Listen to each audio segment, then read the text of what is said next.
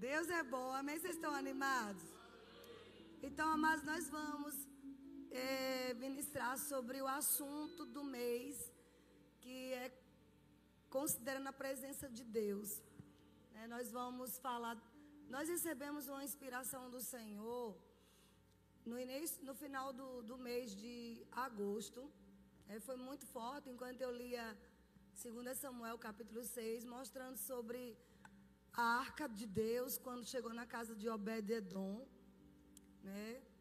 E por três meses a arca, por causa da arca, Obed-Edom foi abençoado e também toda a sua casa, todas as áreas da sua vida, toda a sua família. E o Senhor falou comigo: vocês façam por três meses mensagens sobre a minha presença. Porque a arca representa a presença de Deus. E aqueles que creem, eles vão receber o resultado da sua fé. Amém. Você sabe que a Bíblia diz que crede no Senhor, estaremos seguros, crede nos seus profetas e prosperareis. Muita coisa nós vamos receber da parte de Deus quando nós damos créditos às inspirações divinas. Amém? Você muitas vezes está lendo a Bíblia e um versículo salta e você diz, meu Deus, é Deus falando com você. E você, se você anotar, se você agarrar, você vai ter o resultado daquele versículo. Então é muito importante a gente. Nós estamos na dispensação da graça, onde a, o chamado profético ele está muito em evidência. Não é só aqui. Mas eu falo por essa igreja. Essa igreja é uma igreja profética. Uma igreja inspiracional. Uma igreja onde Deus fala mesmo e mostra.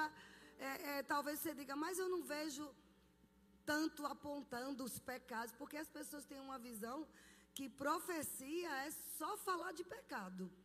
Não, profecia é o inspiracional de Deus.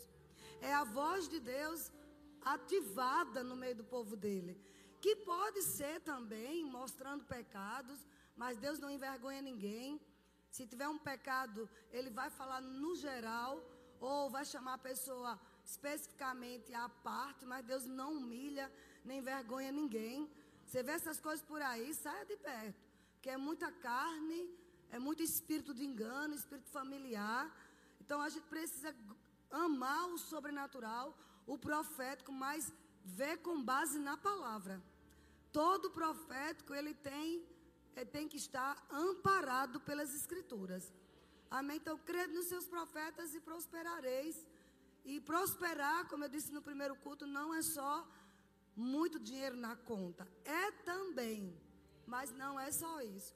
Porque não adianta você ser milionário e ter uma saúde desestabilizada, uma saúde fraca, frágil. Como não adianta ter muita saúde e não ter dinheiro para pagar contas. Nós temos que entrar no, no modo de Deus, que é não é só trabalhar para pagar conta. Quando você trabalha só para pagar conta e chega ao final do mês e diz assim, oh coisa boa, graças a Deus, paguei tudo. Você está tendo uma sobrevida. Você tem que se pagar.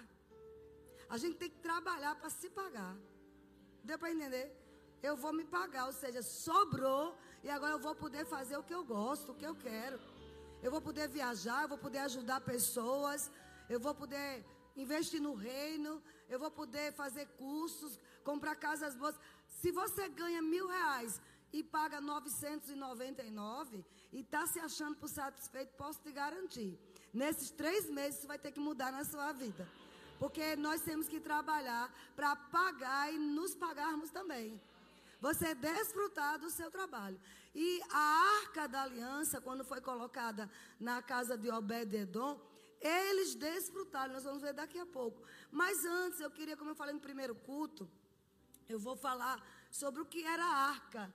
Então, está ali a figura. Coloca, tira, tira só isso. Era toda de madeira de acácia. Deus disse a, a Moisés para construir o tabernáculo onde ele viria aparecer no tabernáculo. E o Senhor, interessante que o Senhor disse assim: faça conforme o modelo que você está vendo. Ou seja, Deus deu uma visão dele de como seria a construção que ele queria que já estava feita no céu. Sabe que coisas que a gente sonha, se você tem uma vida com Deus, você agarra-se ao Senhor e você começa a ter vislumbres, alguns, algumas percepções e pensa que é a sua cabeça, posso te garantir que não é. São coisas que já estão nos céus prontinhas para nós e quando estamos em comunhão com o Espírito Santo, ele nos mostra. Sabe aqueles sonhos que vocês acham que eu estou sabe? Não vou nem considerar isso, isso é coisa da minha cabeça. Não é não. Se tem uma vida com Deus, uma vida de intimidade com o Espírito Santo, esses sonhos não são coisas do acaso. Amém? É o Espírito Santo mostrando o modelo que tem no céu. Eu vou profetizar para você agora. Existem maquetes de construções prontas lá no céu. Da sua empresa, do seu negócio, da sua casa. Volte a sonhar. Maquetes prontas de grandes igrejas. Uma maquete pronta do nosso templo já existe. E nós vamos trazer de lá aqui para a terra. Aleluia. Por isso que é bom ser cristão. É bom considerar a presença de Deus, aprender a valorizar, considerar. Olha, aí ele, ele mandou construir a arca, né, de, no meio do tabernáculo. Está em Êxodo, capítulo 25, você pode acompanhar. A gente sabe que é um público diferente. Algumas pessoas ficam, mas a maioria é diferente. Então a gente vai repetir algumas coisas, mas nunca é igual, porque o Espírito Santo se move não é? A gente tem que estar num culto que não, não vamos ficar engessados, não. Se você olhar todo o capítulo 25, ele fala, né, Deus manda trazer ofertas para o tabernáculo. Ele já tinha falado sobre construir o tabernáculo. E chega no versículo 10, ele diz: Também farás uma arca de madeira de acácia. Deus é bem detalhista, mano. Às vezes a gente pensa, ah, porque nós somos crentes, vamos vestir qualquer coisa, morar em qualquer lugar a igreja ser de qualquer jeito. Deus é detalhista. Deus escolhe as coisas com excelência. Olha, excelência muitas vezes é você ter só um copo mais bom. Aleluia. Comece a jogar os, potes de sorvete que bom fora. Aleluia. As calcinhas de, de manteiga, né? E dizer, não, meu Deus é de excelência. Eu vou ter um só, mais bom. Porque o nosso pai é assim. Olha o que ele diz aqui. Fará uma arca de madeira de acácia, de dois côvados e meio, tal, tal. Verso 11. De ouro puro a cobrirás. Aqui, olha, é uma, é uma arca, uma arca é uma caixa. Né? Tem dois côvados e meio. Um côvado é um antebraço de um homem. No meu não, que é pequeno, mas de um homem. Uns 45 centímetros. É um côvado. Então, dois covos de 90 centímetros e meio é um metro e, e dez. Por aí, né? Então, um metro, e um metro e dez será o comprimento, não é isso? E um côvado e meio a largura. Ou seja, 45 com mais metade a largura. E a altura, um côvado e meio. 45 centímetros com mais a metade. Uns 65 centímetros de altura. Agora ele disse como queria. De madeira de acácia. E por que acácia? Uma das características da madeira de acácia é a durabilidade e flexibilidade. Se você pegar pelo Espírito, Deus é flexível e durável. As promessas dele são duráveis. Quando eu falo flexibilidade, porque ele perdoa. Não importa os nossos pecados, Ele perdoa. Quando a gente pede perdão, se arrepende de verdade. Então, essa é a flexibilidade de Deus em ser tolerante. Amém? E ser durável, eterno. O que Ele prometeu, Ele vai cumprir se a gente não deixar de crer. Então, aqui Ele fala, acácia. E fala mais, de ouro puro a cobrirás. Era de madeira, mas ouro puro, realeza. Amém? A arca de Deus simbolizava também a realeza. Então, quando você, se você é uma pessoa que gosta de ouro, né? Poxa, e pessoas dizem assim: você quer ser rico, tem dor de rico, porque gosta de ouro. Não é questão de dor de rico, não. É porque faz parte da sua essência. Amém? Tudo de ouro, né? Pertence ao Senhor e Ele quer que a gente goste de coisa boa. Como eu disse, mas não, não às vezes você, algumas pessoas, ah, eu vou cantar. O que importa é levar o Senhor, uma voz ruim.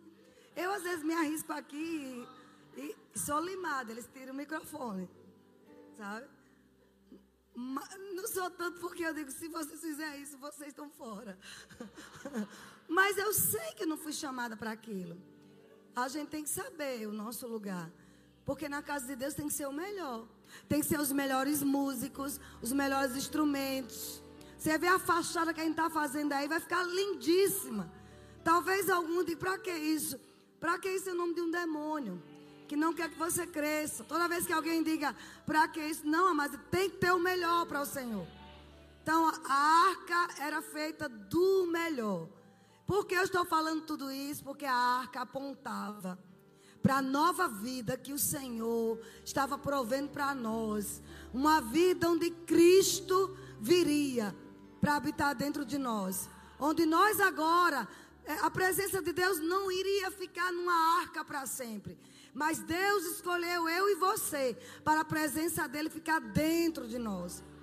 Amém? Então aqui tem os dois querubins de ouro, tá vendo? Com as asas assim abertas, uma colada no outro. E neste meio aí, nesse meio onde vinha a presença do Senhor, a glória de Deus vinha ali. O sacerdote ficava próximo à tampa. Aqui, essa caixa tem uma tampa. Isso aqui levanta. Esse lado de cá levanta. E dentro é como se fosse um baú. E ali, essa caixa aí é chamada propiciação. É onde, é onde, onde vinha o sacerdote, entregava o sacrifício ali. E o Senhor recebia. Só o sumo sacerdote podia entrar. O tabernáculo, ele era composto, não sei se tem as fotos já aí, tem aí? Coloque aí, por favor. De átrio, santo lugar e santo dos santos. Olha aí que coisa linda, olha. Aqui é o tabernáculo em meio às tendas. Mostra a primeira parte para todo mundo ver. Olha aqui. Está vendo essas coisas branquinhas aqui? São as tendas do povo de Deus, do povo de Israel. E Deus mandou construir no meio de Israel o tabernáculo, que era composto de três partes. Então ali só entrava os sacerdotes. Mostre lá agora outra foto. Não. Não. A, a outra, menina. Essa. O tabernáculo aqui, aqui é a entrada do tabernáculo. Aqui, ó, entrava. E essa região tinha, era o átrio. Tá vendo os animais ali? Para serem imolados, né? Os animais. Tá vendo a, a, o lugar onde era feito? Ali é a bacia de bronze, né? Não é isso? Hã? O altar de bronze, é o altar de bronze. Onde era sacrificado os animais. Ali naquela região, o sangue vertia ali queimados os animais. Os animais eram examinados, não podia ter defeito, tinha que ser completamente perfeitos, limpos, examinados pelo sacerdote para ser colocado ali, para serem queimados. Né? E as cinzas apresentavam a Deus. Só um homem podia. Vamos entrar no, aí tinha átrio, santo lugar, onde os sacerdotes ficavam ali, e santo dos santos é onde ficava o véu tem a imagem do lugar do Santo dos Santos, onde ficava o véu e ficava a arca. Aqui, olha, o véu, olha lá. Aqui é o santo lugar, a arca é do lado de cá, não é isso, Samuel? Aqui o santo lugar, ele chegava até ali, tinha o, a menorá, que são esses, esse castiçal grande com sete lamparinas. Se você, um, uma curiosidade, que eu não falei em primeiro culto, as lamparinas são sete. E a, a, três de cá e três de cá, elas acendem assim, ó, nessa direção. Pode olhar, quando a fumaça vem. E, e a do meio fica em pé. Ali simboliza Cristo. Tudo convergindo para Cristo. Estão entendendo? As sete lamparinas, todas, elas, ela, a central simboliza Cristo e as outras convergindo para Cristo. Lá em Apocalipse mostra isso bem claro. Mas eu não vou entrar nesse detalhe. Você pode, quando fizer o rema, você vai ouvir a aliança de sangue, vida de louvor, fala. Mas ó, o santo lugar E no santo do santo, o santíssimo lugar, ficava a arca da aliança, a arca do testemunho. Amém? Só quem podia entrar era o sumo sacerdote. O sumo sacerdote, Deus separou uma tribo, entre 12 tribos de Israel, Deus separou a tribo de Levi, para de lá sair os sacerdotes e o sumo sacerdote. Amém? O primeiro sumo sacerdote foi Arão. E da família. Aí, por isso que todo sacerdote vinha da linhagem de Levi. Sacerdotes na antiga aliança foi a única tribo que eles não tiveram parte da herança natural, parte de terras, porque o Senhor era a própria herança deles. Eles tinham que ser supridos, é, provisionados, né, providos pelo povo. O sacerdote era bancado pelo próprio Deus. Deu para entender? Agora, só para a gente lembrar: isso tudo é velha aliança. E hoje, na nova, eu e você somos sacerdotes. Não, não depende da família que você nasceu. Você não precisa ser da família de Levi. Você hoje é da família de Cristo, você é um sacerdote. Pedro falou sobre isso, somos sacerdócio real, nação santa, povo de propriedade exclusiva de Deus. Amém? Por isso que a gente precisa entender como é que acontecia, onde a presença de Deus vinha, para a gente aprender a considerar essa presença. A presença de Deus, o sumo sacerdote, ele tinha essas vestes é, típicas, né, de, era, era feita de linho, por baixo tinham calções de linhos, para não suar. O sacerdote não podia suar, por isso a roupa de linho.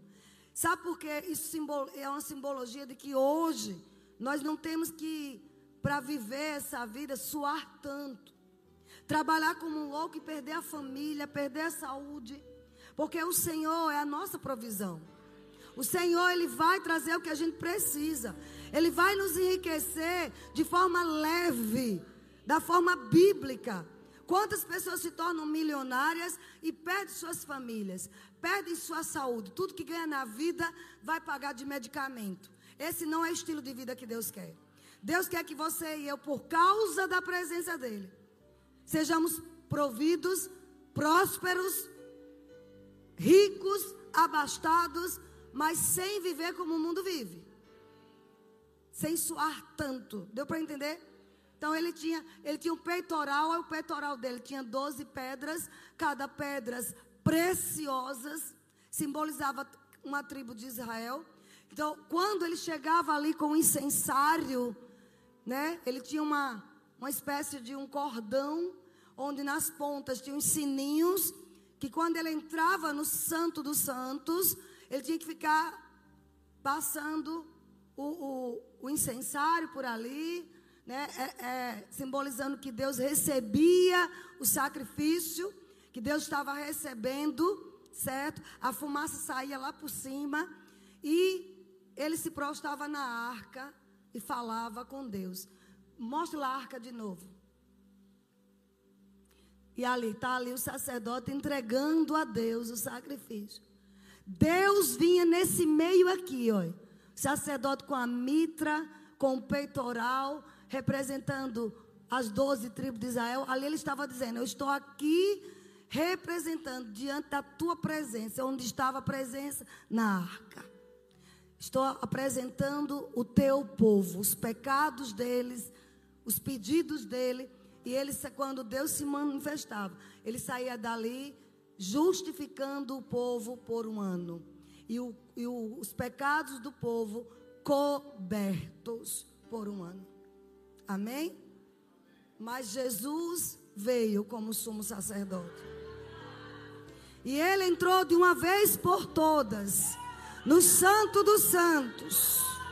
E entregou seu sacrifício, seu próprio corpo. Ele foi o cordeiro imolado. Ele apresentou seu próprio sangue, purificou o tabernáculo. E ele se fez um novo e vivo caminho, se tornou nosso mediador. Entre nós e Deus, tem Jesus como mediador. Eu não preciso mais fazer sacrifícios, matar bodes, touros, carneiro, fazer oferenda, fazer é, andar de joelhos, ir para o Senhor do Bonfim, subir as escadas do Senhor do Bonfim ou de outro qualquer lugar. Eu não preciso mais disso.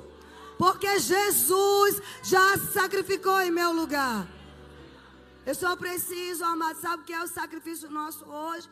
É em meio a dores, meio a problemas, eu tomar uma decisão. Eu levanto as minhas mãos, considero a presença dEle e o adoro, mesmo sem vontade. Sacrifícios hoje são o fruto dos lábios, do nosso lábio, que confessam o nome do Senhor. O escritor aos Hebreus fala sobre isso. Então, a partir disso aí, ele voltava justificado, mas todo ano tinha que retornar. E por que eu estou falando isso? Porque na arca, na presença de Deus, né, a arca era onde a presença estava. Por isso que quando a arca foi para a casa de Obed e Edom, eles sabiam. Nós temos, nossa vida vai mudar. A presença chegou. Amém? Não vai ficar nenhum mal aqui conosco. A presença chegou. Sabe, Deus tinha dito a vários profetas que ele não queria viver, só se manifestar em lugares feitos por mãos humanas mas ele iria habitar em um tabernáculo feito pela própria mão dele. Esse tabernáculo sou eu e você. Nós somos templo do Espírito Santo de Deus. Aquela presença que se manifestava ali de ano em ano, então com a glória, com a nuvem, ela hoje habita em nós. E há uma necessidade da igreja considerar, voltar a considerar, respeitar, valorizar e entender que por causa da presença de Deus, a casa de Obed-Edom foi abençoada, a minha vida também é. Porque Ele está em mim. Vocês estão entendendo, amado? Vamos voltando para lá, para só para a imagem da arca. Dentro da arca havia três objetos. Olha lá. As tábuas da aliança, no primeiro culto não deu para mostrar, que era a lei moral, a lei moral, os dez mandamentos e a lei moral, a vara de Arão que floresceu, vocês estão vendo aqui dentro? E essa parte de cá é o maná, o lugar onde o maná ficava. Tudo tem um sentido espiritual. Dentro da arca estava lá, esses três. Deus dizendo: olha, o povo se rebelou contra a moral. E não cumpriu os dez mandamentos, não cumpriu. Só quem podia cumprir era um, apontando para Jesus. Ali estava a lembrança dos dez mandamentos, das leis, leis morais. A vara de Arão simbolizava a rebelião contra a autoridade. Porque um dia Israel não queria aceitar Arão. Deus tinha dito que era Arão sacerdote, disse para Moisés. Talvez o povo disse, é porque é irmão. Escolha porque é irmão. Talvez diga porque é genro, né? É o qual pastor. Aleluia. É bom a gente pensar sobre isso. Que quando a gente tem temor a Deus, a gente não faz essas escolhas por amizades. Amém? E foi isso que pensaram de Arão. Aí Deus disse assim: o povo tá, não está querendo aceitar a autoridade de Arão. Vamos fazer o seguinte: Moisés, pede a cada tribo uma vara de amendoeira. E coloca lá no, no, no tabernáculo. Na, na, vara da tribo de Levi, bota o nome Arão. E, e tem mais. Dessas doze varas, aqui durante essa noite florescer, é a do homem que eu escolhi. Durante a noite, queridos uma vara verde, não sei se era verde ou seca.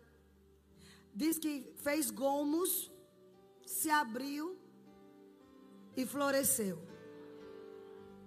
Então ninguém teve dúvida que ali era um ato sobrenatural. Por isso a vara de Arão ali, representando a, a autoridade, como também, preste atenção, tem vários significados. E tem um outro significado poderoso que é a ressurreição e a vida algo que não dava frutos e que de um dia para uma noite frutificou. Oh, aleluia. Sabe por que a amendoeira? Porque a amendoeira era, era a árvore a única árvore que, assim que passava o inverno, aparecia logo as flores. Era a primeira árvore a florescer em Israel. Não, alguém não entendeu. A amendoeira era a primeira árvore que florescia em Israel. Estava um inverno seco, terrível, um inverno terrível, mas de repente a amendoeira brotava. Chegou a florescer. Você pode estar passando por uma sequidão, um inverno terrível. Mas, amados, eu vou te dizer: nós recebemos uma palavra profética em 90 dias, de 1 de setembro a 30 de novembro. Sabe, não importa o inverno que você esteja passando, se você crê na palavra profética, você vai ver as coisas brotando, vai começar a dar gomos, vai começar a surgir, germinar e vai começar a florescer. Assim diz o Espírito da profecia. Vai ter um florescer na nossa vida. Quem crê, diga amém, glória a Deus. Vai se manifestar, queridos. Mas o povo não quis, né? O povo não acreditava. Então Deus disse: olha, vai ficar como testemunha aí. Que o povo um dia se rebelou à autoridade que eu constituí. E o maná, a mesma coisa. O povo se rebelou contra a provisão que eu dei. Deus dava todos os dias alimento. Eu não creio, amado, conhecendo o caráter do nosso pai, que ele queria que para o resto da vida a gente comesse maná. Senão ele não teria dado tantas hortaliças, tantas frutas, tantas carnes. Não, era um período para testar a obediência do povo. Mas uma coisa é certa, não ia faltar. Todo dia eu vou prover. Pode não ser ainda a abundância, mas eu vou te dar. E sabe o que, é que acontece? A gente precisa ser grato. Se você não está comendo camarões, caviar, lagosta, mas se tem o pão com ovo, é para agradecer a Deus. Ah, você não está passando fome, não. Alguém está entendendo? É para render graça pelo arroz com feijão. E render graça para os grandes restaurantes que você ainda vai entrar. O problema do ser humano é ingratidão. Ah, só tem isso. E tem gente que não tem o que comer. É isso que ele estava dizendo. Vocês estão reclamando do maná? Junte para você. E eles juntavam. Peraí. Sabe o que significa isso? Não quero depender de Deus. Aí Deus permite. Sabe aquelas pregações? Deus bota num estreito. Às vezes a gente passa por uns estreitos para mostrar, para Deus dizer assim: olha, você precisa entender que eu quero cuidar de você. Eu quero te mostrar um mundo que você nunca conheceu. Um mundo de provisões abundantes. Como você nunca viu na vida. Não é Ele que coloca a gente lá, não, mas Ele deixa. Às vezes Ele permite para o orgulho ser quebrado. O povo aqui era orgulhoso. Não queria Arão. Não queria o maná. Nós podemos fazer. Aí Deus disse: vou, vou mostrar a vocês que ninguém consegue cumprir a lei. E para ter a minha presença constante, vai ter que ter meu filho primeiro. Só tem um caminho para ter a presença de Deus. Este caminho é Jesus. Talvez seja uma mensagem simples, mas a gente precisa disso, amado. Ser lembrado. A presença de Deus só veio para nós por meio de Jesus. E não vem por outra forma. Não adianta. Então a gente já viu essa parte. E o que era que acontecia com a arca? A arca simbolizava proteção. A arca simbolizava Deus está conosco, então ninguém pode nos vencer. Amém? Então, como eu falei, é, vou adiantar um pouco. Êxodo 40, 21 Está lá escrito: introduziu a arca no tabernáculo, pendurou o véu do reposteiro e com ela cobriu a arca do testemunho, segundo o Senhor ordenara a Moisés. A arca foi introduzida no tabernáculo. E o apóstolo Paulo diz em 1 Coríntios 6: Vós sois templo do Deus vivo. O apóstolo Paulo traz a revelação que nós somos habitação, santuário de Deus. Do mesmo jeito que a arca foi colocada no tabernáculo, E agora nós somos o tabernáculo. Quando alguém entrega a vida a Jesus, passa a ser templo de Deus, tabernáculo de Deus. Aí ele diz: do mesmo jeito que eu morava, que eu descia na arca, agora eu vou habitar em vocês. Habitarei em vocês. Por isso que Jesus disse: o Consolador virá e fará morada em vocês. Consolador é o Espírito Santo. Nós somos hoje morada do Espírito Santo. E precisamos aprender a considerar essa presença. Jesus diz: vocês nunca estarão sós. O Consolador estará para sempre convosco. O Consolador, o Espírito Santo, é o ajudador. A, considerando a presença de Deus, você vai fazer coisas que você não consegue. E você diz: Espírito Santo, me ajude. Gente, o Espírito Santo me ajuda tanto, porque às vezes eu esqueço as coisas. Eu esqueço óculos nos lugares. Eu nem disse, ai, mano, porque eu tão bronca. Eu esqueci lá no restaurante Campina Grande. Cheguei, cadê o óculos? Eu digo, nem vou dizer a ele. Mas o Espírito Santo é lindo, ele lembra. Para não tomar bronca de marido, aí, sabe? A gente tem o ajudador. Não é assim? Ele ajuda, ele faz lembrar. O que é isso? Considerando a presença de Deus. Você não está conseguindo resolver um conflito, solucionar um problema. Ei, Daniel, numa velha aliança, contava com ajuda do Espírito de Deus. Solucionador de casos difíceis. Meu Deus. Daniel passou a ser um solucionador de casos difíceis. E se você crê, nesses 90 dias, você vai aprender, você vai solucionar casos difíceis por causa da presença. Eu não posso levantar pela manhã sem considerar, Ele está comigo. Do mesmo jeito que estava na arca, mas só uma vez por ano a gente via a manifestação, porque quando a fumaça subia, né, tinha um buraco lá na arca em cima, e a fumaça subia, todo Israel via aquela fumaça. Deus aceitou nosso sacrifício. Era assim que eles fomos justificados. Deus aceitou. Eu não preciso mais disso. Basta eu dizer, levanta, abre o olho. Ele está comigo. Ei, vai ser um dia glorioso. Ele vai em meu favor, Ele vai em minha frente, Ele cuida de tudo, Ele restaura, restitui, faz tudo novo. Você crê nessas verdades? Nós não servimos a uma religião, não, amados. Nós servimos a um Deus que é vivo. Ele habita dentro de cada cristão.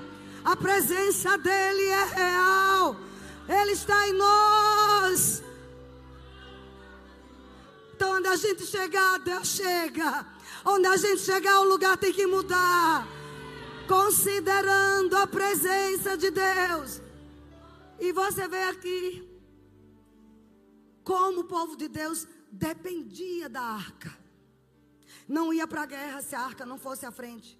Com os, os, valentes, né, com os soldados, com o povo que guerreava. Eles não iam sem a arca. Eu vou correr um pouquinho para a gente ir mais cedo para casa. Diz assim. Número 789 diz: Quando entrava Moisés na tenda da congregação para falar com o Senhor, então ouvia a voz que ele falava de cima do propiciatório que está sobre a arca do testemunho. Aquela parte que eu te mostrei, que parece uma tampa, era ali naquele meio que a voz do Senhor falava com eles. Amém? É, em Números 10, 35. Toda vez que Deus dizia, levanta, vamos sair dessa, desse lugar.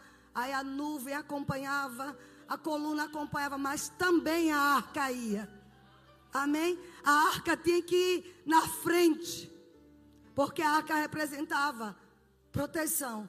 Então, partindo da arca, Moisés dizia: Levanta-te, Senhor, e dissipados sejam os teus inimigos e fujam diante de ti os que te odeiam. E quando pousava, dizia: Volta ao Senhor para os milhares de milhares de Israel. O que era isso? Moisés, era como Moisés dissesse: A gente estava seguro aqui. Mas a tua presença vai na nossa frente. Então, Senhor, faz todos os inimigos serem dissipados. Hoje não é diferente. Se você crê, todos que se levantam contra ti, você ganha uma vida, você está na cruz para Deus. A gente precisa considerar. Ah, doença. Eu recebi um diagnóstico, estou doente, sei o quê. Não, considera a presença. Maior é aquele que está em você do que aquele que está no mundo. A presença de Deus destrói toda essa doença. Quantos creem nisso? A presença de Deus destrói todas as doenças. O Espírito Santo habita em nós. Sabe? Aí você vai ver lá no livro de Josué, o Senhor diz para Josué: Moisés morreu, você vai substituir Moisés e você vai conquistar as terras, a terra prometida. Não foi Moisés que entrou, quem entrou foi Josué. Só que lá tinha sete montanhas. Que eram os amorreus, heveus, jebuseus, fariseus, tudo que é Zeus. Estava lá. Cada um simboliza uma coisa, tinha domínio de, de coisa. Deus disse: você vai destruir todos. Destruir e se apossar das terras. Hoje, sabe o que são esses lugares? Governo, mídia, entretenimento, educação, família, religião, economia. As sete esferas da sociedade. Que tem que ser ocupada por quem carrega a presença. Para desocupar aqueles territórios. Sabe quem ia na frente? A arca. A arca ia na frente. A presença de Deus ia na frente. Tomando todos os territórios. É o que dava segurança ao povo de Israel. Eles não eram, mas guerreiros, militares, formados em academias de guerra, não. Eles venciam a guerra por causa da presença. Era o sacerdote na frente. Aí você vê que eles passam pelo rio Deus diz: pega os sacerdotes, coloque na frente com a arca. Quando o sacerdote tocar os pés no rio, o rio vai se abrir. Porque havia entre eles e a promessa um rio. Tinha que haver uma intervenção sobrenatural. O Senhor está me dizendo agora, nesse momento. Se você precisa de uma intervenção, você está diante de uma muralha, diante de um rio, onde você não pode atravessar. Ei, o Senhor é perito em intervenções. Ele está dizendo: considere a presença, coloque o pé que vai se abrir o rio. Pega a arca. Você não precisa segurar uma arca mais. Ela já está dentro de você. A presença está dentro. Agora toma um passo. Coloca o pé. Não adianta ficar em casa chorando leite derramado. Esqueça o passado. Avance. Quem gosta de passado é museu, você não é. Deus te chamou para estar em movimento. Avance, avance com a palavra de Deus. Faça decretos proféticos. 90 dias. Diga para o seu vizinho até 90 dias. Isso é profético, queridos. Aleluia. Quando ele coloca o pé, não era porque eram sacerdotes. É porque estavam carregando a arca. Porque estavam com a presença. Não é porque você é bonzinho ou porque estudou muito. Ou porque é mais inteligente. Não, é porque você carrega a presença. Carrega e considera. Se considerar a presença, tudo que o diabo levantou na tua casa vai ter que ser destruído pela raiz. Ei, você é o sacerdote da casa. Se levante na sua casa. Manda esses espíritos malignos saírem. Parar de perturbar seus filhos, seus negócios. Eles tinham essa consciência. Aí outro desafio, Jericó. E agora? O Senhor disse dê sete voltas. Mas se você olhar, primeira volta, bota a arca na frente. Pode olhar lá. O a arca e os sacerdotes vai dar a primeira volta. Eu acho que o povo olhava, que bando de doido é aquele. Como às vezes diz da gente. Estão numa vigília, estão no jejum o dia inteiro, está lá adorando. Pois eles vão ver os muros caindo. As nossas armas não são carnais. Não é bate-boca, não é liberação de conversa muito. Não adianta esse monte de reunião, de conversa, não vai dar em nada. Tranque-se no teu quarto para você ver. Fecha a tua porta, fala com teu Deus. Faz um compromisso com Jesus. Para você ver se a coisa não muda, querido. Deus disse: dá seis voltas e arca lá. Na sétima vocês gritem. Não foi só o grito, foi a consciência da presença. Amém. Aí depois, lá na frente, em Juízes, eles desconsideram o sacerdote ali, desconsidera a presença. Não fez o papel que o líder tem que fazer. Se você quer ser chefe, quer ser patrão, quer ser presidente, você tem que dar o exemplo. Está ouvindo, né? O senhor vai assumir a igreja lá, é a casa toda para ter compromisso. Entendeu? Tem que ter compromisso. Porque a quem muito é dado é exigido. Não é só os bônus, tem ônus. Liderança tem que saber ouvir de Deus e passar para o povo a visão. Bem assim é um chefe crente. Bem assim é, é um gerente crente. É você que vai dar o norte. Aquele líder falhou porque ficou só comendo, engordou demais, comendo e não fez o que era para ser feito. Entregou aos filhos uns pilantras. E sabe o que aconteceu? A arca foi tomada pelos filisteus. Que tragédia para Israel. Os filhos dele foram mortos no mesmo dia. E chegou a notícia. Mas sabe o que ele perguntou? E a arca? Ele nem se preocupou com a morte dos filhos. Porque mais importante do que a, os filhos era a arca. Era a presença. E às vezes está dando, tá dando, mais importância a filho, a marido, a, a coisas, a trabalho do que a presença. Põe amor no teu coração por mim. Ele disse: a arca. A arca foi tomada. Infartou na hora e morreu. Porque a arca foi tomada. Estamos acabados. O que nos preserva é a presença. Você pensa que uma igreja está de pé é por causa de instrumentos bons, por causa de um telão, por causa de performance? Não, queridos. Podemos ter isso tudo, mas em primeiro lugar, presença. Oração, jejum. Não quero liderar sem orar, não. Sabe que hora? A gente, a gente prega 50 minutos, uma hora, uma hora e dez. Sabe que hora tem que acordar? Pelo menos tem que ser assim. Cedinho. Cinco da manhã, meu marido me conhece. Não é levar com, le, com leveza pregação. E ministério de música também.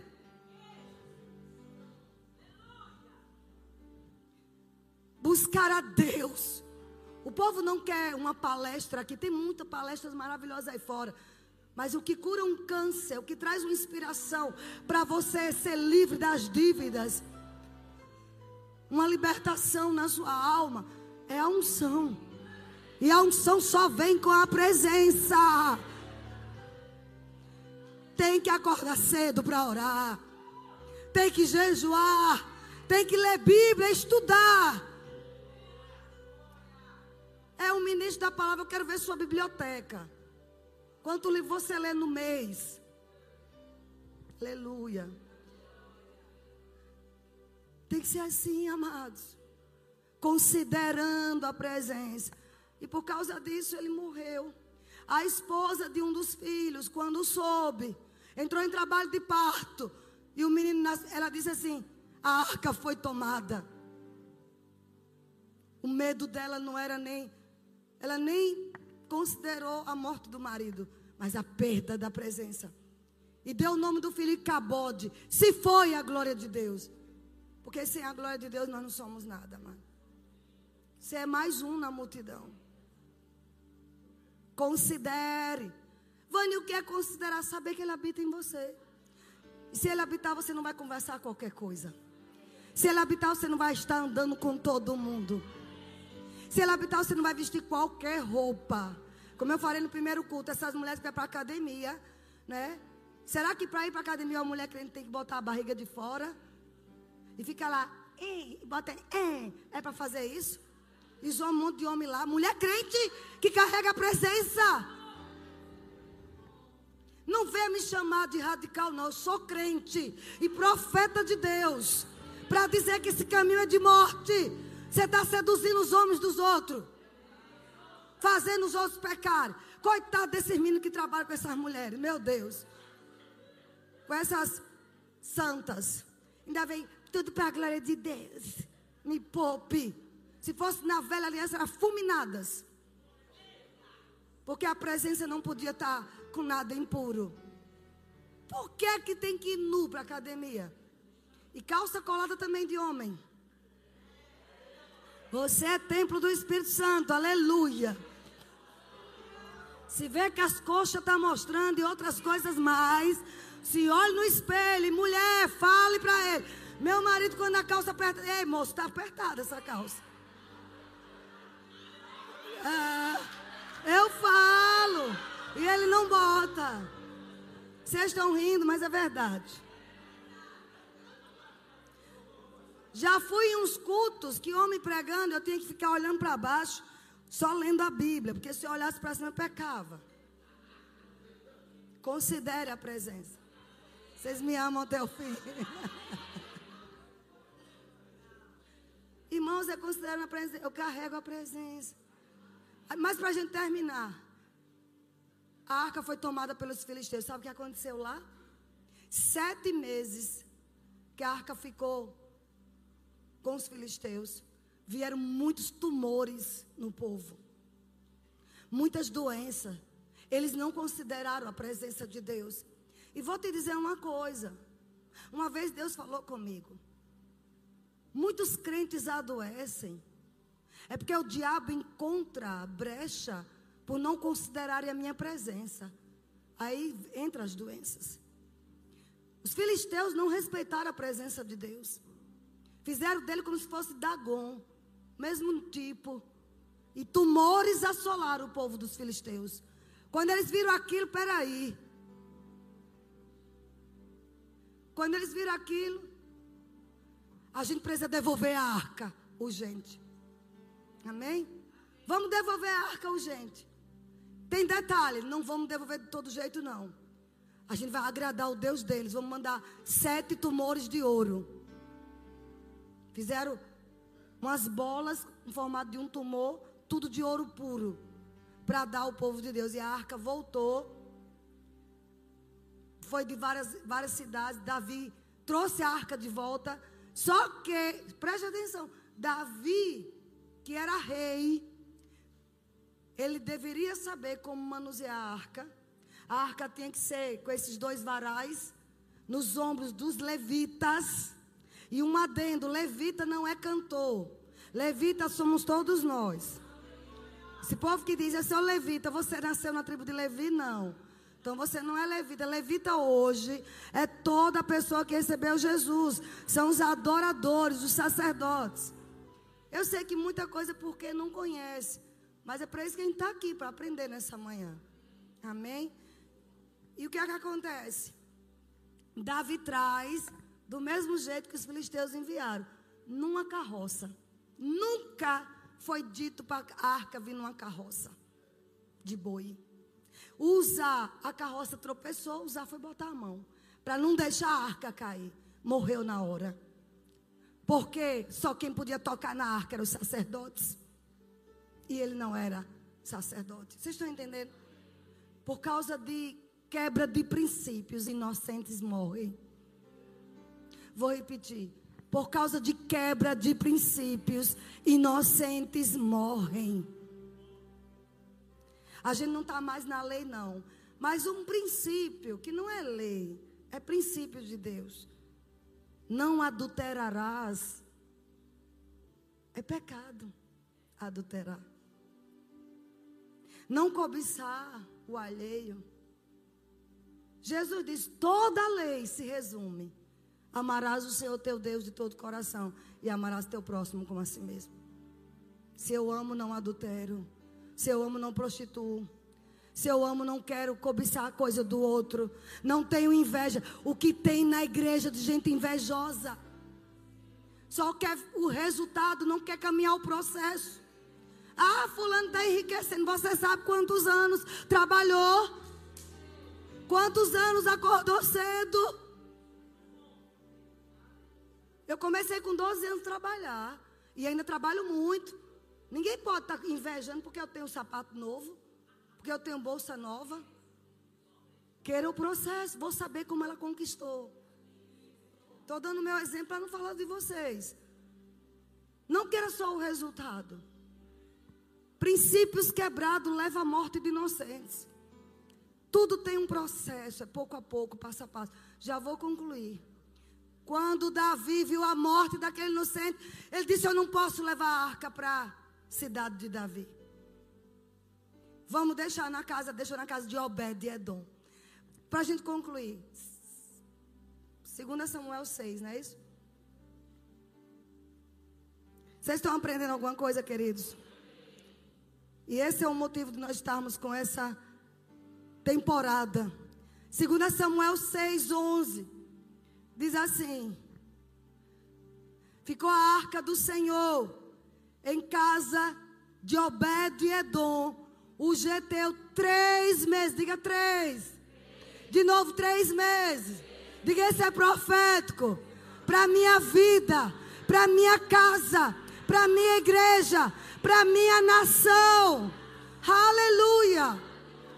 Três meses. E o Senhor o abençoou e toda a sua casa. Por causa da presença na arca. Aí diz mais.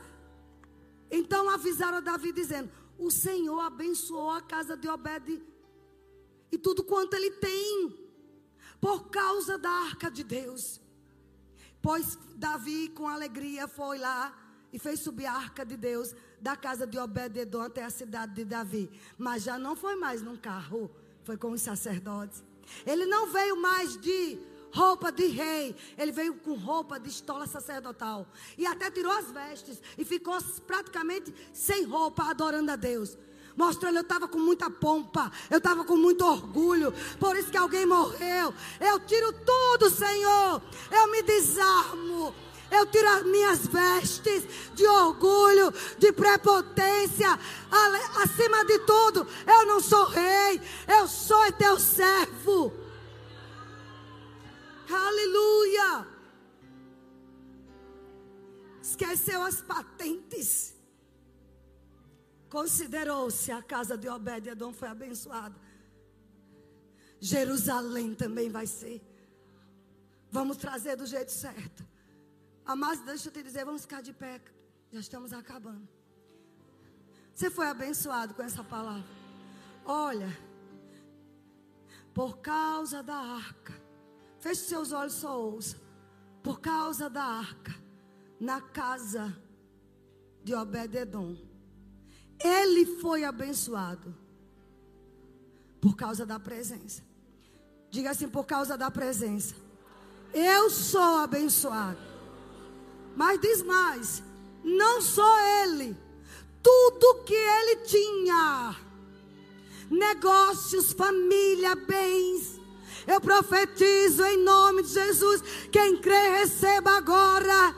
De hoje até o final de novembro. Até 30 de novembro. Quem crê, receba. Você e toda a sua casa receberá as manifestações das bênçãos de Deus, assim como foi na casa de Obededon, assim é na sua vida. Hoje ainda você vai receber ligações. Pessoas vão entrar em contato com você. Dizendo: Ei, eu preciso do seu trabalho. Eu quero te contratar. Hoje vai chegar uma notícia inesperada. Alguém vai mandar uma mensagem para mim. Dizendo: Vânia, aquilo que você falou 12 horas e 40 minutos já aconteceu hoje. Eu estou falando debaixo do espírito de profecia. Considere a presença de Deus aqui. Aleluia. Você pode fechar seus olhos. Todos os domingos até 30 de novembro. Nós vamos falar por várias pessoas esse assunto. Esta é a visão para três meses nessa igreja.